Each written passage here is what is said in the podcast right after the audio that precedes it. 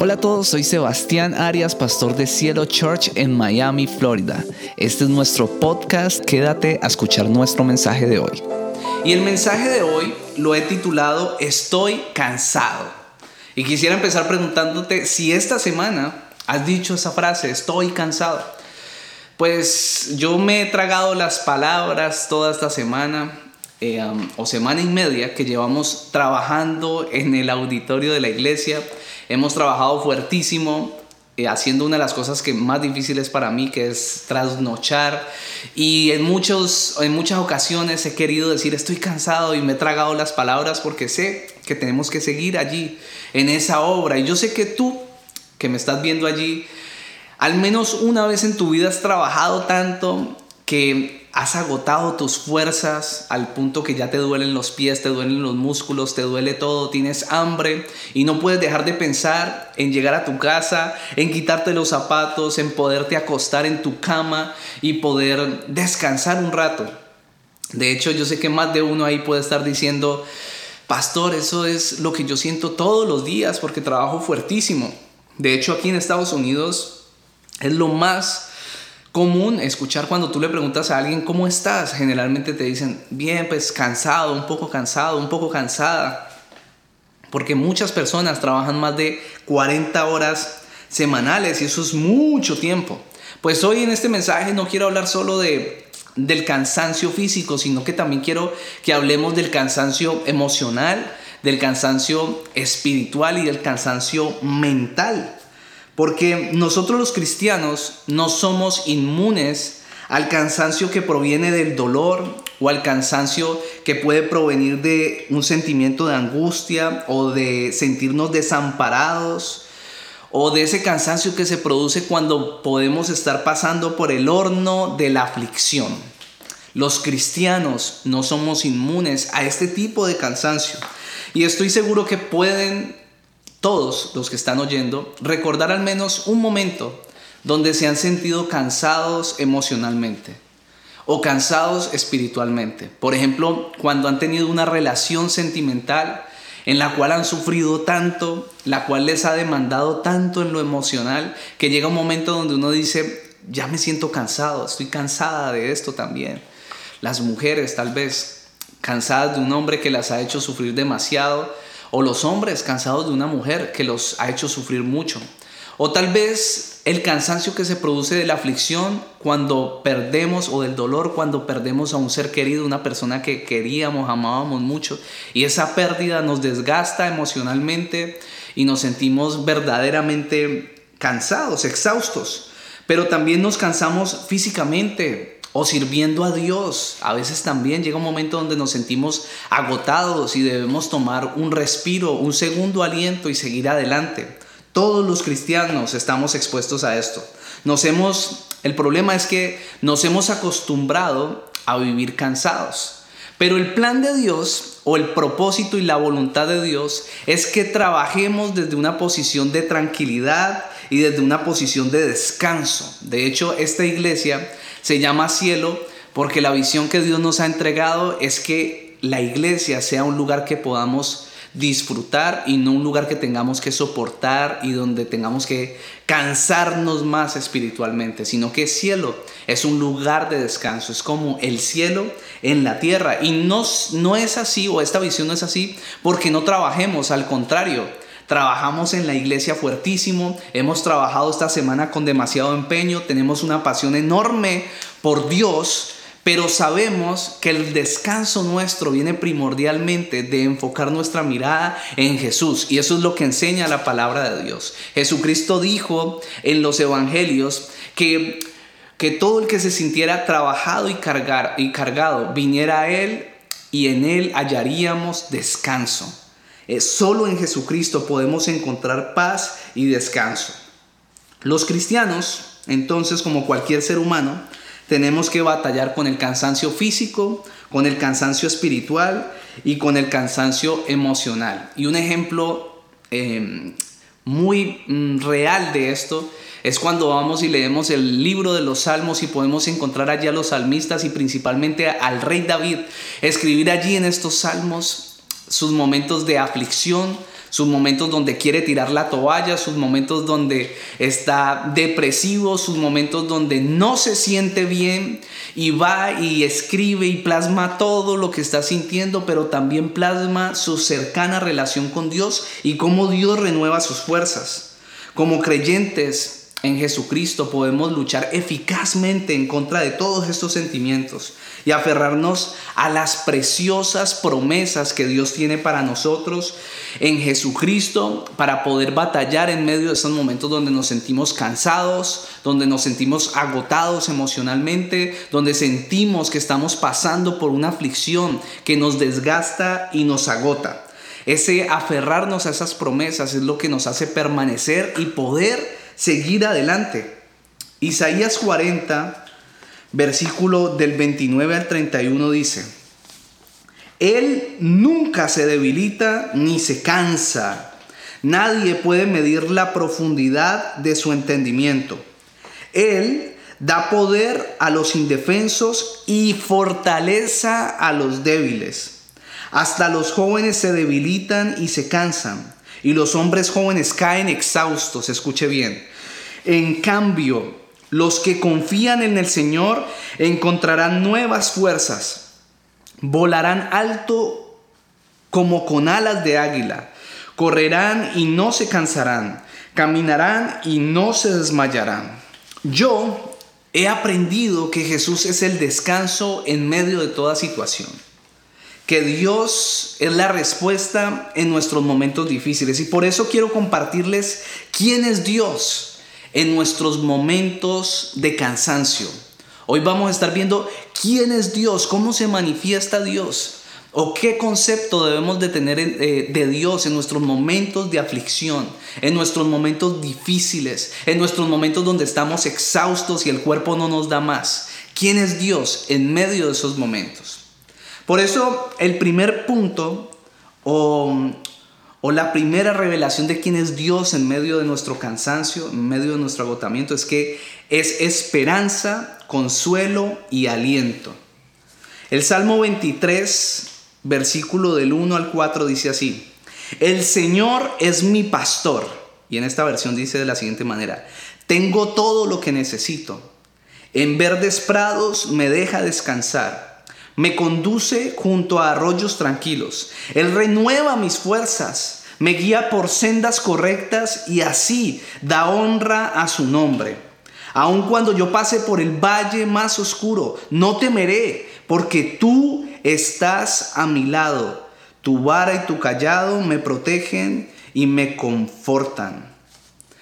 El Salmo 23 es un famoso pasaje que sé que tal vez la mayoría lo han leído pero si lo estudiamos bien, encontramos cosas que son maravillosas, promesas de Dios para nuestra vida a través de David, quien fue el que lo escribió. David era un pastor de ovejas en su juventud y después, gracias a esa promesa que Dios dio sobre él, eh, ese llamamiento a ser el rey de Israel, años más tarde se convirtió en el rey de la antigua Israel.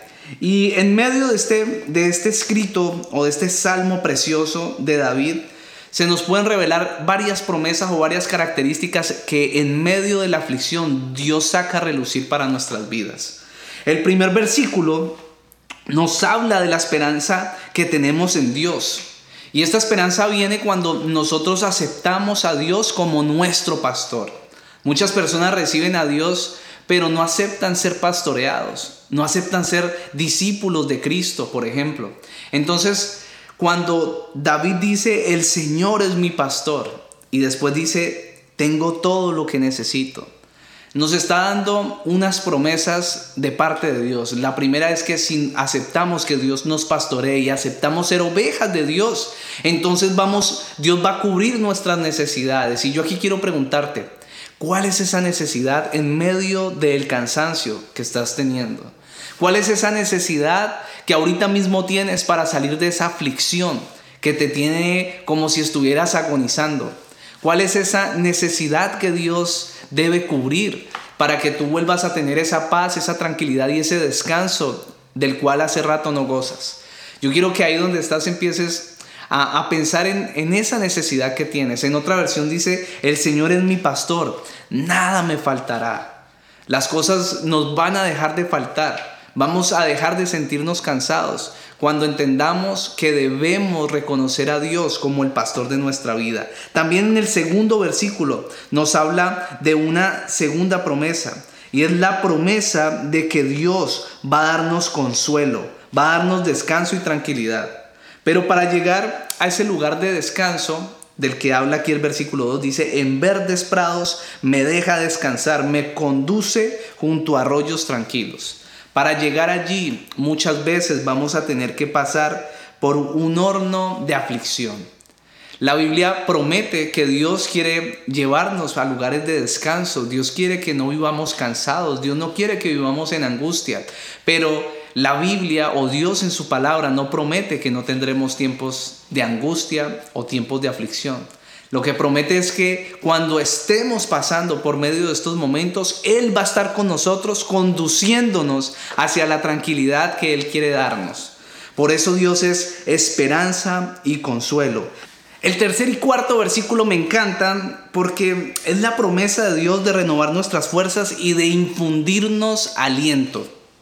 El Salmo 23 específicamente en el versículo 4 dice, aun cuando yo pase por el valle más oscuro. No temeré porque tú estás a mi lado. Tu vara y tu callado me infunden aliento. En otra versión dice, tu vara y tu callado me protegen y me confortan.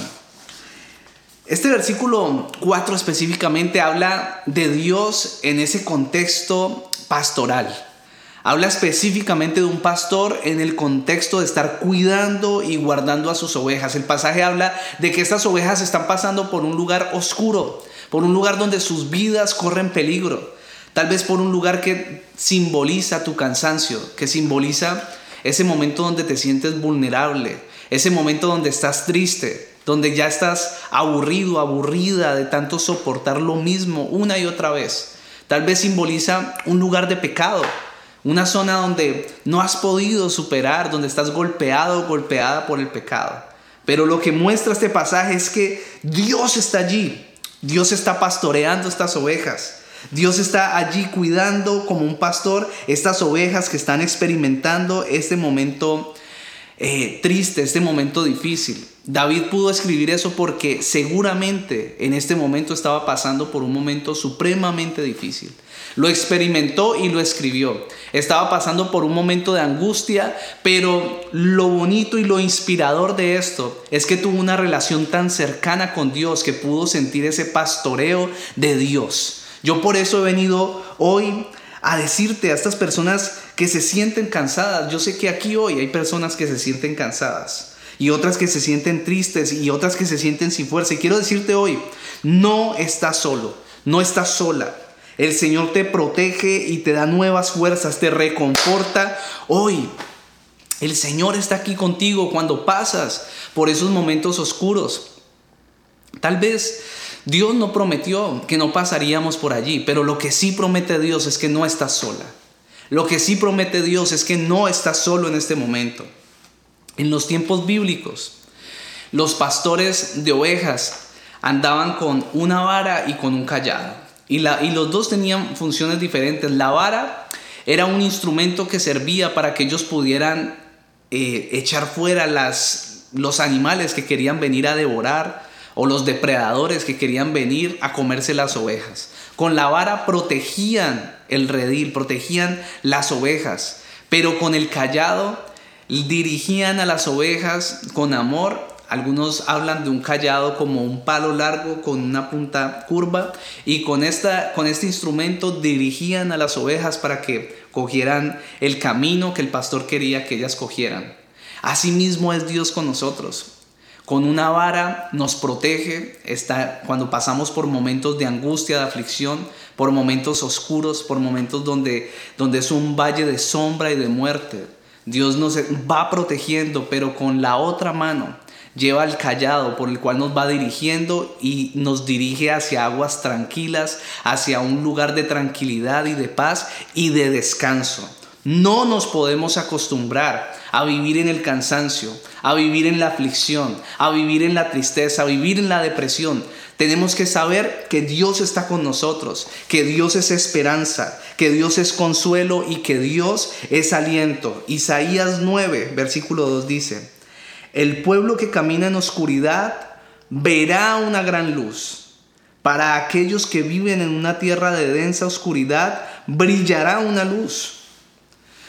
Yo quiero decirte hoy que en el valle de sombra y de muerte, Dios es luz. Dios está contigo. Dios es el consuelo cuando nuestros corazones están tristes. Dios es nuestro aliento cuando no tenemos nadie más que nos pueda alentar. Dios es nuestra luz cuando todo está oscuro.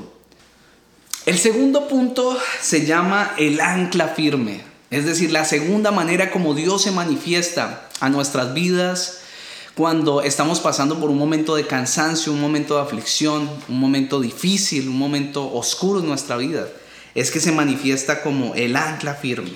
Hebreos 6, del versículo 18 al 19 dice, ahora bien, como Dios no miente, su promesa y su, juramento no pueden cambiar. Esto nos consuela porque nosotros queremos que Dios nos proteja y confiamos en que Él nos dará lo prometido. Escuchen esto. Esta confianza nos da plena seguridad. Es como el ancla de un barco que lo mantiene firme y quieto en el mismo lugar. Y esta confianza nos la da Jesucristo, que traspasó la cortina del templo de Dios en el cielo y entró al lugar más sagrado.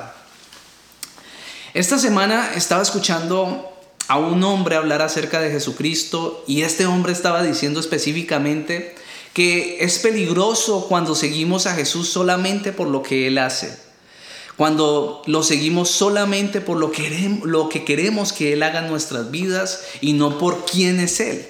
Entonces esta persona decía que aquí hay, hay seguidores de Jesús que solo esperan de Él los panes y los peces, solo esperan de Él la bendición, solo esperan de Él que, Dios les provea económicamente. De hecho, yo he visto personas que solo esperan o solo siguen a Dios como si Él fuera un amuleto de la buena suerte. Lo siguen solo para que les provea económicamente y nunca están dispuestos a ser discipulados, aprender más de Dios, a realidad empezar a desarrollar una vida con Jesucristo y empezar a seguirlo por quién es Él. Lo siguen porque provee, porque sana, porque protege y cuida, porque ayuda, porque resucita, porque sostiene. Pero la pregunta es, ¿qué pasará con estas personas en el momento que Jesús no haga lo que ellos esperan que haga? ¿Qué pasará en el momento donde llegue una situación difícil para sus vidas, un momento de cansancio, un momento de aflicción, un momento de dolor y Dios no haga lo que ellos esperan que Él haga? ¿Será que va a seguir siendo esa ancla firme para ellos? ¿O van a dejar de seguir a Jesús o van a dejar de creer en Él? Pues Jesús se convierte en un ancla firme cuando lo seguimos por quién es Él y no por lo que Él hace.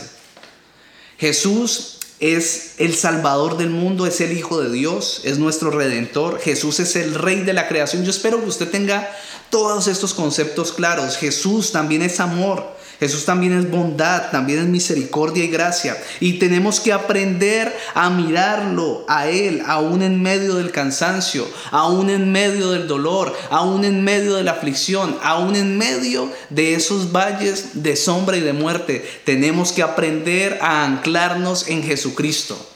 Somos anclados en Jesús cuando lo miramos y nos enfocamos en Él por lo que es Él, no por lo que hace. En una ocasión, Jesús estaba hablando con las multitudes, estaba con sus discípulos y iba a empezar a despedirse de todas estas personas, pero antes le dijo a los discípulos, por favor, eh, montense a esta barca y vayan avanzando en el lago y yo los alcanzo más adelante. La historia cuenta que Jesús se despidió de la gente y subió a orar a un monte. Y cuando estaba orando empezó a llover, empezó una fuerte tormenta en medio de este lago. Los discípulos estaban asustados. Y la historia cuenta que Jesús llegó, los alcanzó, pero lo curioso es que los alcanzó caminando sobre el agua. Y cuando los discípulos vieron a esta persona que se estaba acercando, caminando sobre el agua, empezaron a gritar, es un fantasma. Pero Jesús dijo, no, tranquilo, no se asusten, soy yo.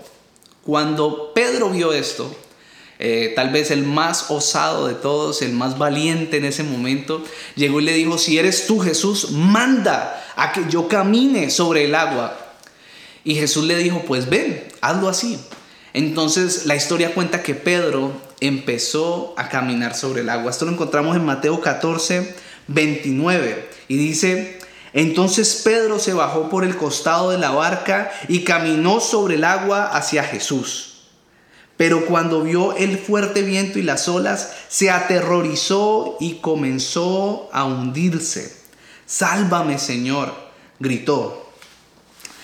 Y lo que quiero mostrarle en este momento es que esta historia es un simbolismo de lo que a veces pasa en nuestras vidas. A veces hemos sido procesados, hemos pasado por momentos difíciles y hemos superado esos momentos, pero Dios vuelve y nos lleva a esos momentos de aflicción, o no nos lleva, permite que lleguemos a esos momentos de aflicción para probar nuestra fe, para probar si estamos en realidad anclados a Él. Pero a veces empezamos a voltear de nuevo nuestra mirada hacia el problema, empezamos a voltear nuestra mirada hacia lo difícil de la situación y dejamos de mirar a los ojos a Jesucristo. Nuestra mirada debe estar enfocada en quién es Jesús.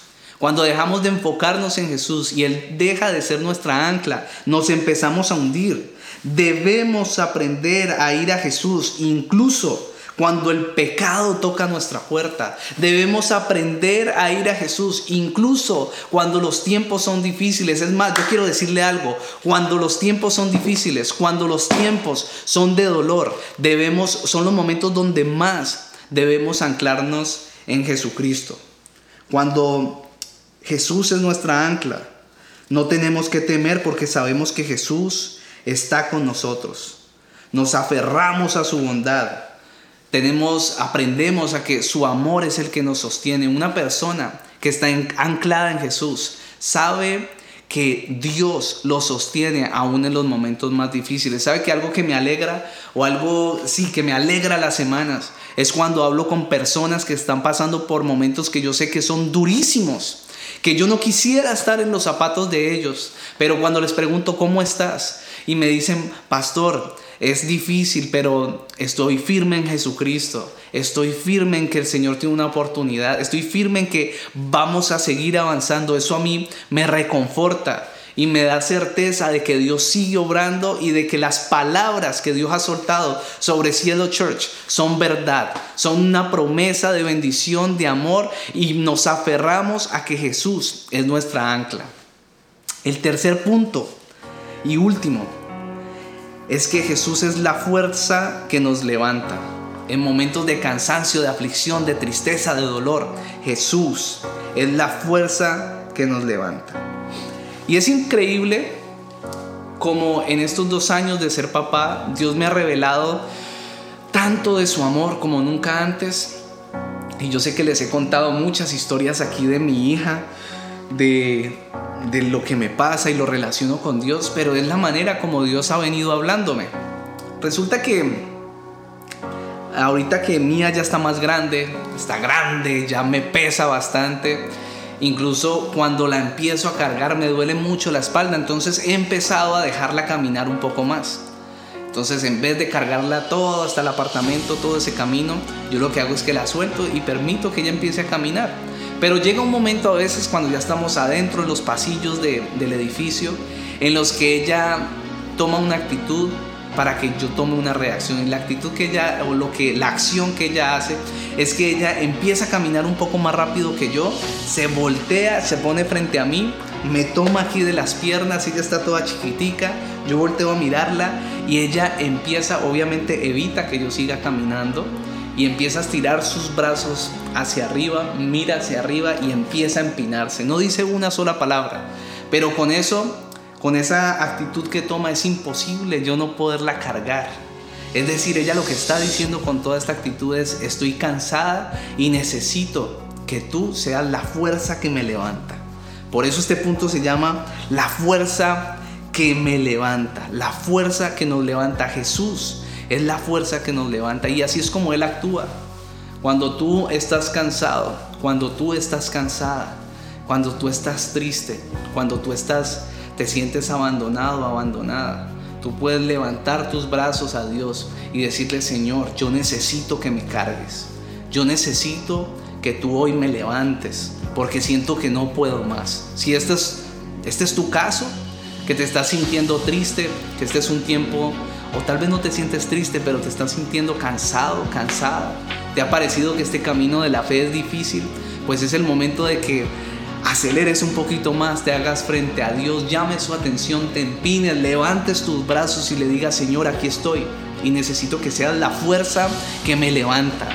Yo levanto a Mía cuando ella me estira sus brazos, la tomo entre mis brazos y yo la llevo hasta el apartamento, la llevo hasta su lugar de llegada, ahí la, la dejo, le doy de mi amor y ella toma fuerzas y tiene un segundo aire. Pero también hay otros momentos donde Mía toma una actitud diferente o unas acciones diferentes. La traigo caminando y hace berrinche, empieza a llorar, se tira en el suelo. Yo sé que es porque está cansada, pero sé que puede dar un poco más. Entonces lo que hago es seguir caminando, pero yo lo hago con la intención de que ella camine una milla extra, camine unos metros más, camine un poco más porque ella lo puede lograr. Y a veces Dios hace lo mismo con nosotros.